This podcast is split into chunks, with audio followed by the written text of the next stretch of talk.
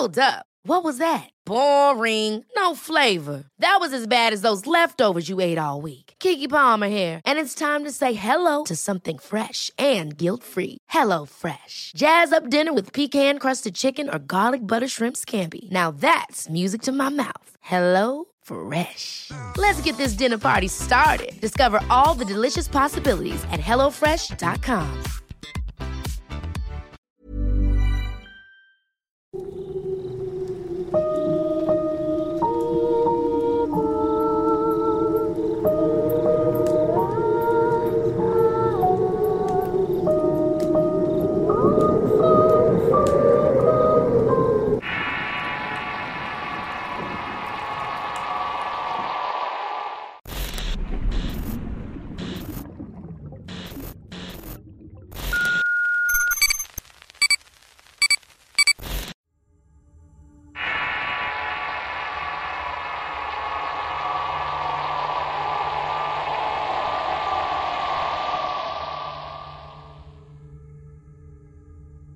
Quiero contar una historia que le pasó a mi primo, a un amigo y a al sur de Chile. Específicamente en Melipeuco, un pueblito que da caso a la frontera con Argentina y relativamente cerca de la región de Temuco.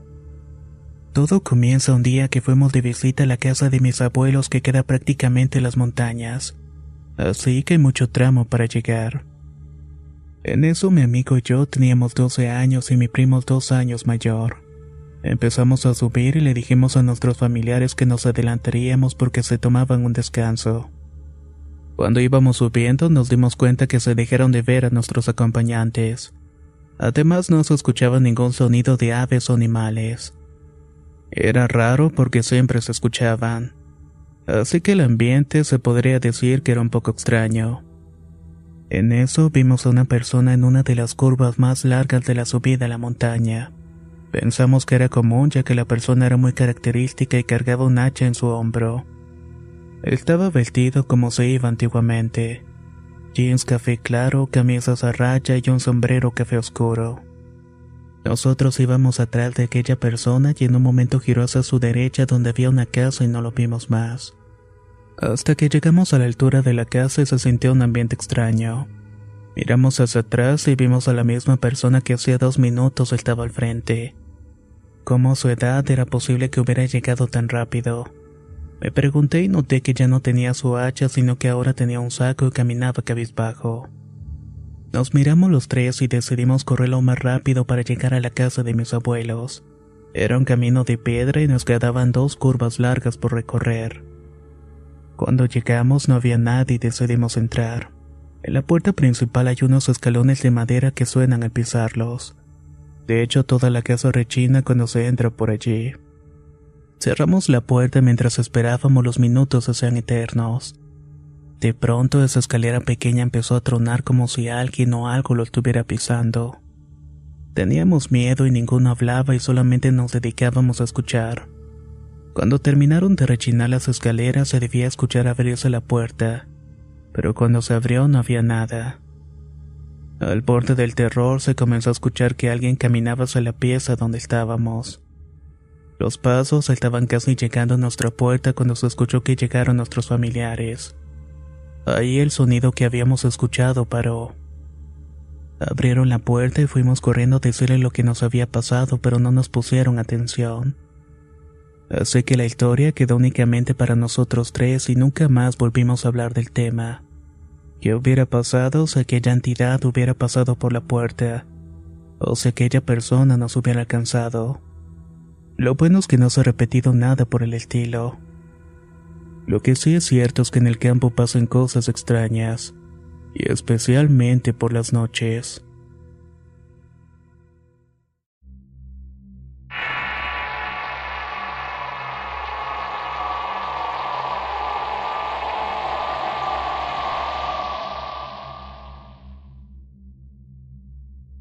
Soy de Paraguay y esto nos sucedió hace más de 10 años.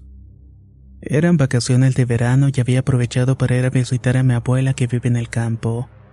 Esta se encontraba como a cuatro horas de la ciudad capital. Llegué como siempre de sorpresa y tenía 15 años y solamente cargaba la mochila lo que necesitaba para la visita. Era un día miércoles y todos estábamos felices y contentos. Nos dispusimos a preparar la comida y luego de arreglar la habitación donde me iba a quedar a dormir llegó la noche. Fui a despedirme de mi abuela que me preguntó si rezaba por las noches para dormir, y más ahora que acababa de fallecer mi abuelo hace unos meses atrás. Tenía un ángel más en el cielo, me dijo. Le respondí que sí para que no se preocupara y me fui para el cuarto. Tenía los auriculares puestos porque iba a escuchar un poco de música hasta quedarme dormido. Pasaron las horas y ya con sueño me saqué los auriculares y escuché a los perros ladrar y aullar como si alguien estuviera huyendo atemorizado. Pensé que seguramente estaban peleando por alguna perrita en celos y que me dormí. Al día siguiente fui a visitar a mis tíos que se encontraban a 500 metros de la casa de la abuela. Al llegar sentí un ambiente tenso y les pregunté que dónde era el velorio. Todos estaban callados y con caras largas. A lo que mi prima me llamó y casi escondidas me dijo que Luisón había estado rondando esa noche, y que incluso habían desaparecido dos perros de la casa. Me quedé descolocado ya que Luisón es un mito de Paraguay. Según es el séptimo hijo de Tawi Kerana de deidades guaraníes, los cuales fueron castigados por la relación prohibida que tenían. Así que la maldición fue que cada hijo que tuvieran sería un demonio. En este caso, Luisón era el último hijo y el peor de todos. El Luisón es una especie de hombre lobo en Paraguay y algunas otras partes de Sudamérica. Pero algo más aterrador y grotesco es que busca a la gente para pasarle la maldición. Mata a las personas y se alimenta de los cadáveres. Yo como todo séptico primero me reí y le dije que seguramente los perros habían ido tras una perrita en celo, que estaban por ahí que seguramente llegarían pero nunca lo hicieron. Esa tarde mi abuela me dijo que dormiría en lo del capataz porque iban a hacer unos arreglos en la pieza donde dormía. Sin más preguntas me fui a instalar a una casita a 200 metros pero aún dentro del mismo predio. Esa noche había luna llena, algo más aterrador para los que creen en el Luisón, ya que se dice que sale especialmente en esas épocas. Me dispuse a dormir y el capataz me dijo que iría a hacer una ronda a las 2 de la madrugada que me despertaría y que lo esperara hasta que volviera. Le dije que no había problema, llegó la hora y yo todavía estaba con los ojos pegados y solamente sentí con la cabeza. Él se marchó y en eso de media hora empezaron a escucharse ruidos extraños. Los perros estaban aullando y ladrando y sentí un frío que recorría toda mi espalda. El ambiente se hacía más pesado y me lavé la cara y me puse en alerta. Estaba escéptico pero al mismo tiempo con miedo. Al rato escuché que los perros de la casa de mi abuela no paraban de ladrar y aullar. Miré por la ventana y veía a los perros con mucho miedo ladrar y gruñir hacia la habitación de mi abuela. Ahí realmente me entró un miedo inmenso de que algo la estuviera acechando, y más porque se encontraba sola en esa casa. Me llené de valor y tomé la escopeta que había en la casa del capataz y caminé temeroso rumbo al desorden. Entré por la parte de atrás de la casa ya que ni por Jesucristo iría por la parte de enfrente. ¿Cómo? O ahí estaba lo que estaba acechando literalmente del miedo a los perros. Avancé con cautela y yo llevaba la llave en la puerta y caminé por el corredor que daba a la habitación. Al llegar a la puerta escuché a mi abuela casi gritando, miré con preocupación y lo vi.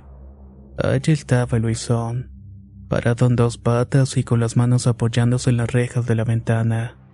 Estaba mirando directamente hacia mi abuela. Había un olor a putrefacción que me llegó de golpes, casi sacándome unas lágrimas de lo penetrante. Era una especie de canino negro con rasgos demoníacos y los ojos que brillaban en la oscuridad. Estaba ahí como si nada, solamente mirando a la abuela y ella a punto de morir de un infarto por el susto. Al ver tal atrocidad me llené de valor, quité el seguro de la escopeta y gelé el gatillo. Pero esta no disparó. Volví a hacer lo mismo, pero únicamente tuve el mismo resultado. En esto el tercer me lanzó un gruñido con un aullido ensordecedor para luego meterse a la maleza. Corrí hacia la abuela y estaba en estado de shock y solamente me agradeció. Me dijo que su hora estaba cerca y que por esa razón la estaba acechando Horizon, ya que suelen decir que visita a los que están en sus últimos días. Pasamos la noche juntos los dos y el tercer no volvió en toda la noche. Al día siguiente les comenté a mis tíos lo que había pasado.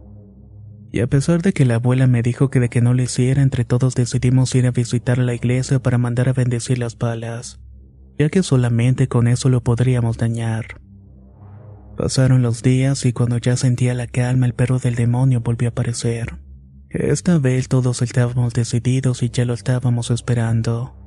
Pasaba de la medianoche cuando se escuchó su aullido. Era más un aullido humano y era la señal de que Luisón andaba suelto. Dos de mis tíos estaban en la casa de mi abuela y el resto estábamos en la casa del capataz esperando el momento. Media hora después escuchó el primer disparo. Allí está, gritó mi tío, y corrimos a la casa de la abuela y lo vimos. Estaba en cuatro patas y varios nos quedamos duros, pero mi tío mayor le encajó cuatro disparos directos.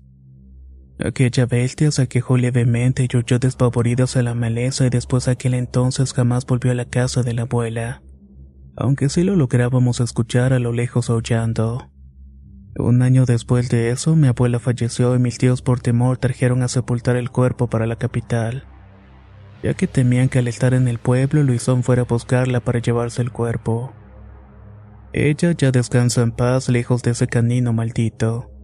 Mientras tanto mis tíos dicen que hasta la fecha no se ha vuelto siquiera a escuchar a aquella bestia. De cualquier forma quedan una o dos balas antiguadas por si vuelva a aparecerse nuevamente.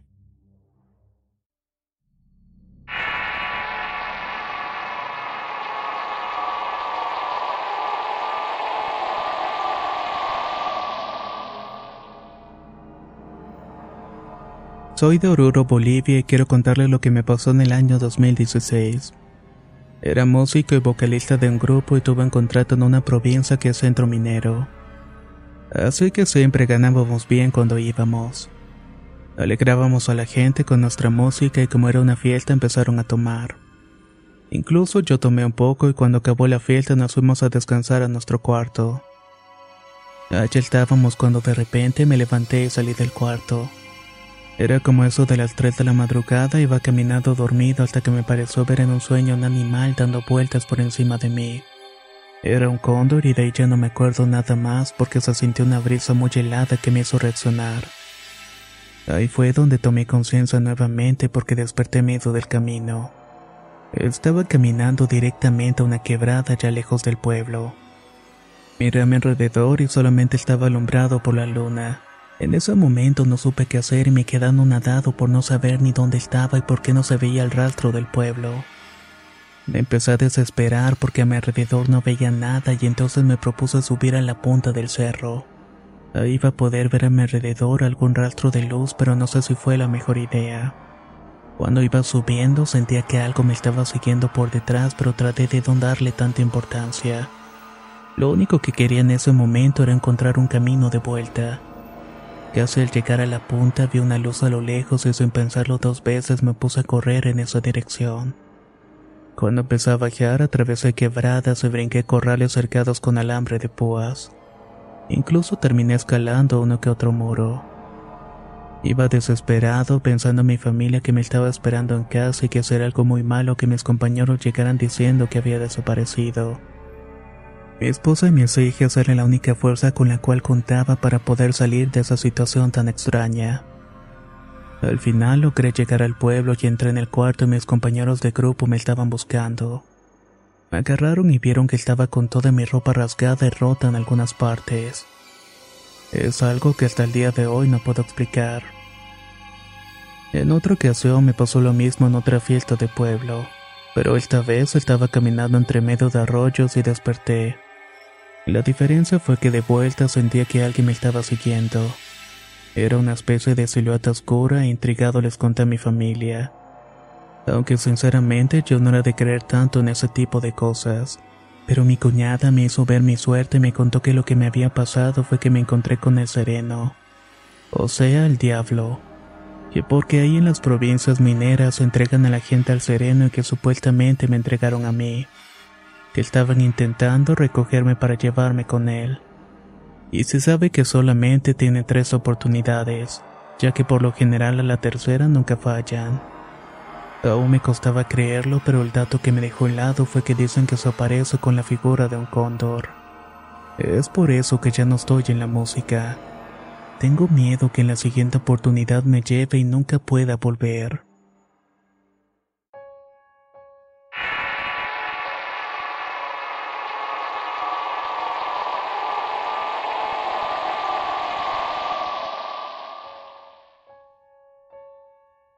Les cuento esto que me contaba mi madre desde la península de Yucatán acerca de Juan Tulul, el rey de las ganaderías como se le conoce. En nuestras regiones tenemos diversas costumbres de nuestros antepasados y que practicaban desde tiempos muy remotos. Yucatán se distinguía por la gente trabajadora dedicada al campo y en su mayoría por la crianza de ganado. Algunos dueños de grandes y pequeños ranchos le dedicaban culto a los dioses del campo mediante ofrendas, misas y rituales.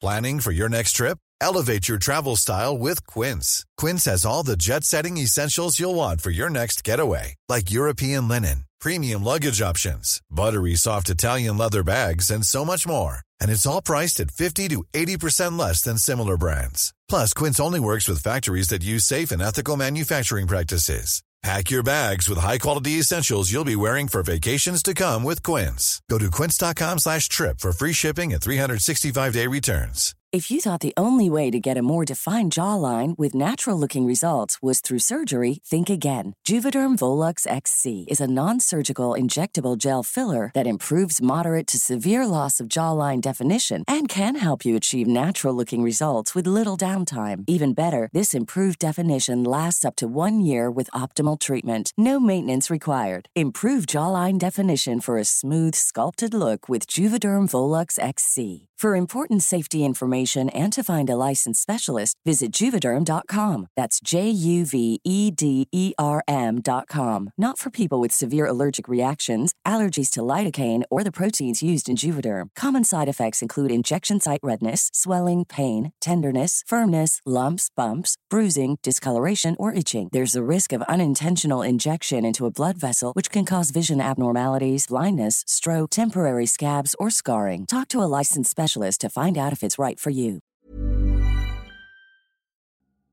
La primavera está aquí, así que es el mejor momento para sacar lo viejo de la rutina y vivir nuevas experiencias, entre ellas nuestros estrenos de terror y hasta una nueva manera de obtener dinero con tus compras gracias a iBota.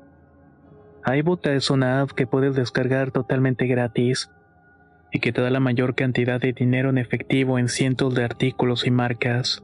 No solo las botanas que disfrutas mientras nos escuchas. Olvídate de otras apps que son igual que brujos charlatanes y solamente te dan puntos fantasmas.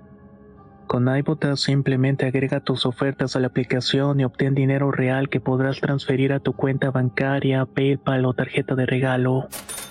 No lo dudes y únete a una comunidad con 50 millones de usuarios que ya disponen de los beneficios de más de 2.700 marcas y tiendas, como Lowe's, Macy's, Sephora y Best Buy.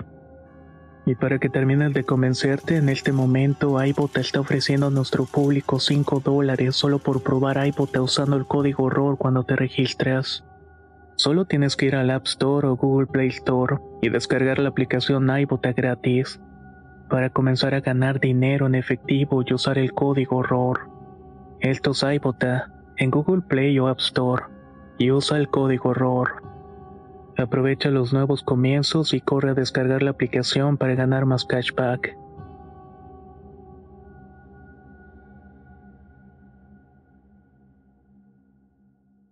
Que nada para asegurar que el sustento que les provee la tierra y su ganado sea abundante, y que sobre todo está salvo de cualquier peligro. Los ganaderos de estos días todavía se preocupan por el bienestar de su ganado y le hacen una ofrenda a un dios llamado Juan Tulul una deidad maya muy parecida a Dios Balán dedicado a cuidar al ganado.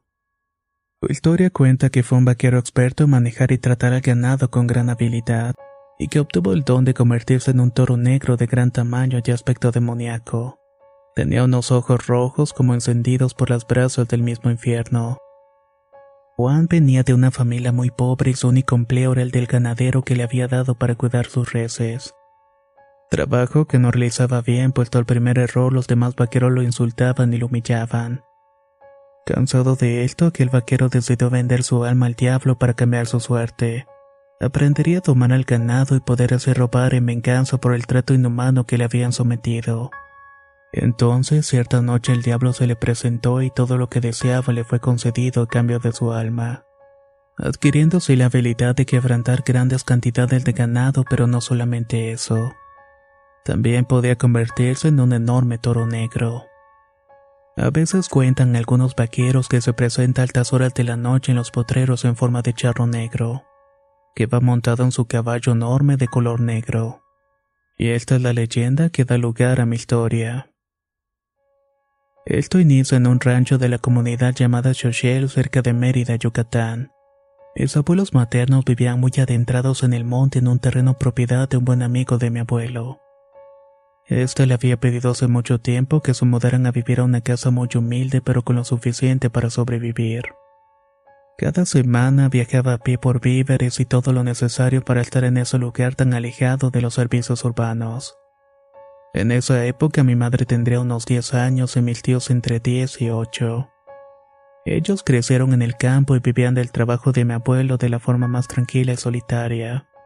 Los habitantes del estado saben que en ese tiempo de regiones los terrenos estaban colindando con otros ranchos que igualmente tenían bastante ganado.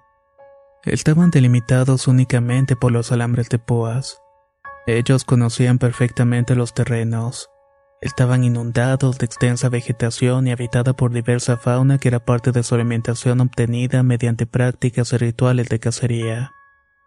Una de estas tantas actividades era hacer una ofrenda al dios del monte para pedirle que cuide las cosechas.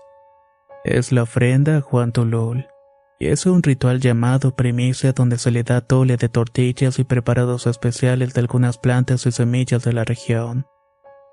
Una tarde antes de caer el sol, mis abuelos tomaron la decisión de internarse en el monte a cazar venado. Mi abuelito tomó su carabina y le dijo a mis tíos y a mi mamá que se encerraran en la casa, que no tardaría demasiado y que regresaría antes de caer la noche. Emprendieron la caminata dentro de los alrededores de la propiedad y todo normal. Pero de pronto empezaron a escuchar un ruido del ganado inquieto. Pronto el ruido los escándalos empezaron a escucharse desde distintos puntos. Cada vez era más cerca como si vinieran de los ranchos contiguos. Se podía escuchar las pisadas, el crujir de las cornadas que el ganado producía al pelearse entre ellos. Mi abuelito le dijo a mi abuela que eso no era normal y que tal vez algo malo estaba por ocurrir, que lo mejor era volver lo más rápido posible para la casa. Al tomar el camino del rancho y llegar a la entrada se dieron cuenta que había una inmensa cantidad de reses que no pertenecían al dueño de la propiedad percataron que todo el ganado de los ranchos vecinos había escapado. Se habían amontonado por todo el rancho y era casi imposible distinguir cuál le pertenecía al amigo de mi abuelo. Miles de cabeza de ganado estaban amontonados, y mis abuelos en medio de un ruido desesperante de mugidos y barreos. Se abrieron paso con una vara de madera únicamente, pero algo extraño estaba sucediendo en ese lugar pues al momento de que el ganado se percató de la presencia de mis abuelos formaron un pasillo. Se quitaron de enfrente facilitándoles el paso como si los estuvieran protegiendo de algo o alguien. Mis abuelos distinguieron la extraña conducta del ganado que se abría paso frente a ellos, los cuales se cerraban apenas pasaban dándoles apenas espacio pero dejándolos avanzar libremente en una pequeña burbuja animal. No comprendían lo que estaba pasando pero en medio de ese ganado nervioso se escuchó un mugido extraño. Era casi como un gruñido y un ruido que parecía estar golpeando al ganado con unas cadenas muy pesadas. Se sentía como si algo quisiera llegar hasta ellos o la casa. Desesperados por el miedo de lo que pudiera ocurrir, observaron con temor mientras seguían avanzando. Ahí grandes cantidades de toros corpulentos rodeaban la casa de palos y paja en la cima de un altillo. Sin embargo, increíblemente parecía que estaban protegiendo la humilde casa donde estaban los niños. A lo lejos, en medio de esa increíble aterradora escena, se podía ver el ganado aglomerándose y amontonándose, impidiendo el paso de una extraña presencia que los obligaba a quitarse del camino con gruñidos y golpes de cadena. Era casi imposible de ver, pero se podía distinguir aquel inmenso animal parado en sus patas traseras el fuego de los ojos. A su paso lanzaba las reses por los aires. Era una escena increíble, increíble y aterradora al mismo tiempo. A todo esto mi abuelito comprendía la presencia y la intención del ganado y reunido. Los estaban protegiendo de ser devorados por Juan Tulul, el rey de las ganaderías. Al llegar al altillo, los toros más grandes e imponentes se situaron en la entrada de la pequeña casa de los abuelos. Y al momento de llegar hasta el frente de la puerta se hicieron a un lado facilitándoles el acceso para después integrarse entre ellos para cerrar de nuevo el paso. Al entrar vieron a mis tíos y a mi mamá nerviosos, llorando y asustados. Ellos jamás vieron lo que causaba todo el alboroto, pero sí sabían que estaban ahí para protegerlos. Mis abuelos rápidamente pusieron a rezar a todos y después de un rato volvió la calma. Ya la noche había caído, pero el ganado continuaba allí. Luego de un instante cayó una fuerte lluvia que duró horas. Todos dentro de la casa se quedaron dormidos menos mi abuelo. Él permaneció despierto hasta que las primeras luces del sol se distinguieron para cuando se dio cuenta que el ganado se había marchado y solamente quedaban algunas reses recostadas en el lodo en medio del desastre. Mi abuelo alcanzó a escuchar que los trabajadores comenzaban a llegar al lugar. Les contó lo sucedido y miraron las pisadas y las huellas de las pezuñas de todo el ganado como prueba de lo que había ocurrido. La explicación que se dio a lo sucedido fue que tal vez ningún ganadero había hecho las primicias y ofrendas al dueño del monte. Pero entonces, ¿por qué atacar a los pequeños? Fue una experiencia bastante extraña que nos dejó claro que las leyendas de nuestro estado no solamente son historias, y que muchas de estas tienen contundentes verdades.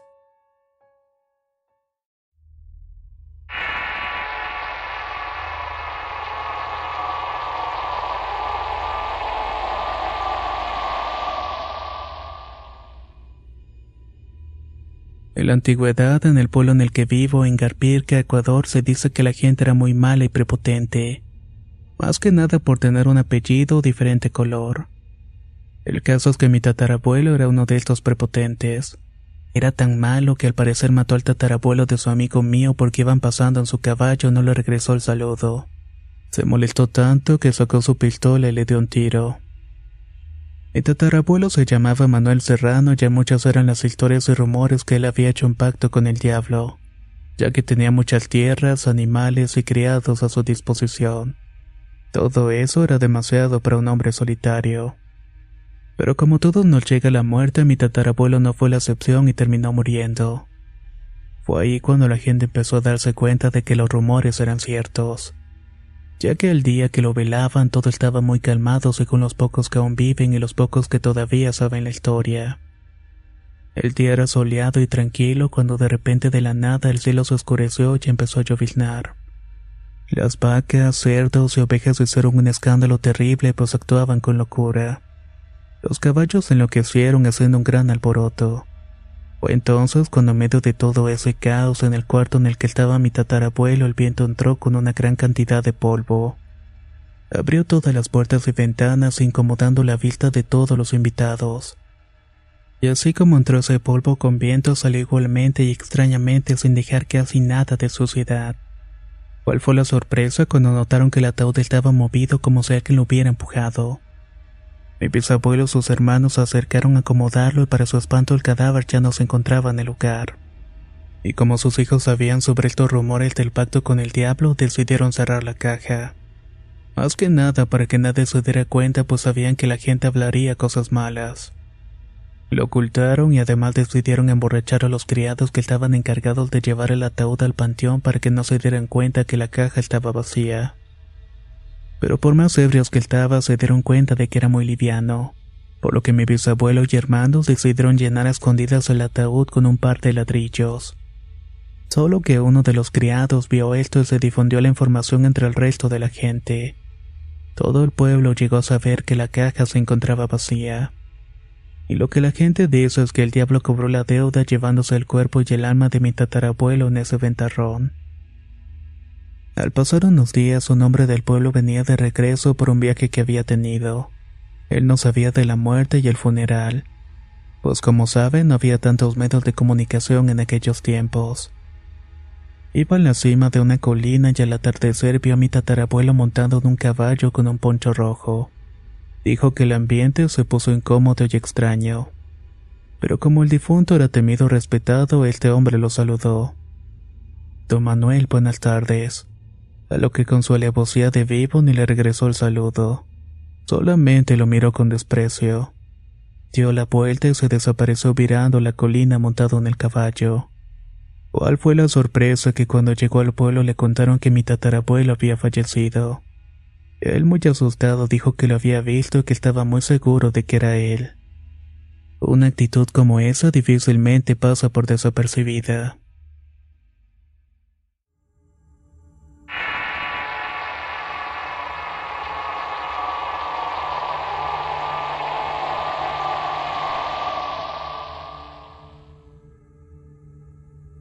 Tengo 28 años, soy de Colombia y tengo interés en las costumbres religiosas de la Sasatro.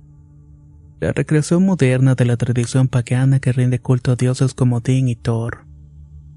Un día salí de trabajar como eso de las 5 de la tarde y me dispuso a celebrar el día de Torravrot, el cual se celebra el 19 de enero. Es una fiesta en honor a Thor para preparar el final del invierno. Ya tenía listas mis cosas en la casa, así que me duché y salí a acampar en uno de los cerros que quedaban cerca de la ciudad. Tomé un bus que se demora aproximadamente media hora en llegar y de ahí me tocaba caminar cuatro horas en ascenso. Al bajarme del bus saqué mis cosas de la maleta para prender una antorcha.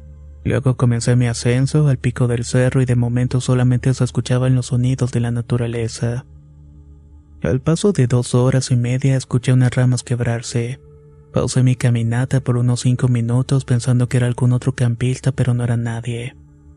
Seguí mi camino pensando que eran seres elementales que cuidaban mi camino al cerro. Al llegar a mi destino preparé mi campamento y saqué mi hacha para buscar madera.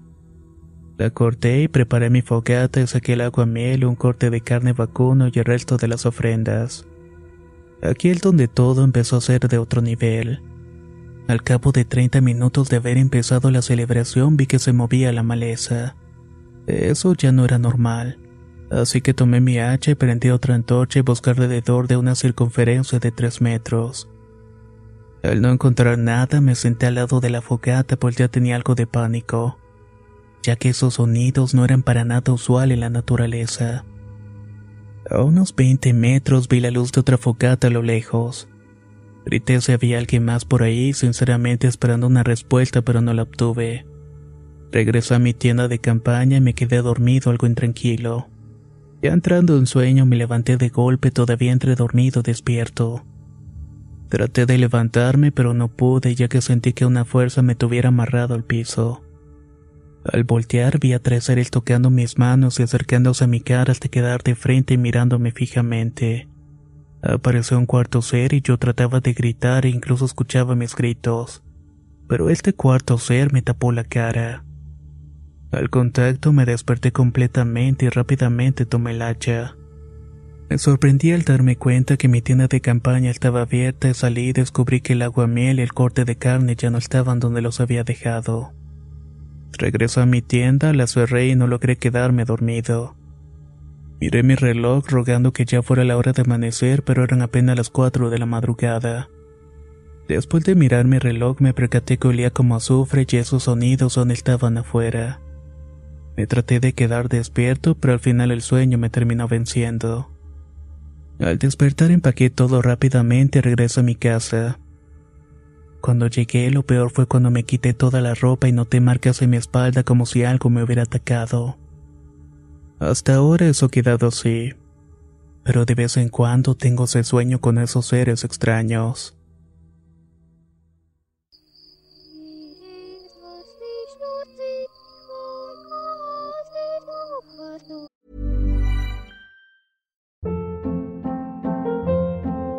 Hold up. What was that? Boring. No flavor. That was as bad as those leftovers you ate all week. Kiki Palmer here, and it's time to say hello to something fresh and guilt-free. Hello Fresh. Jazz up dinner with pecan-crusted chicken or garlic butter shrimp scampi. Now that's music to my mouth. Hello Fresh. Let's get this dinner party started. Discover all the delicious possibilities at hellofresh.com.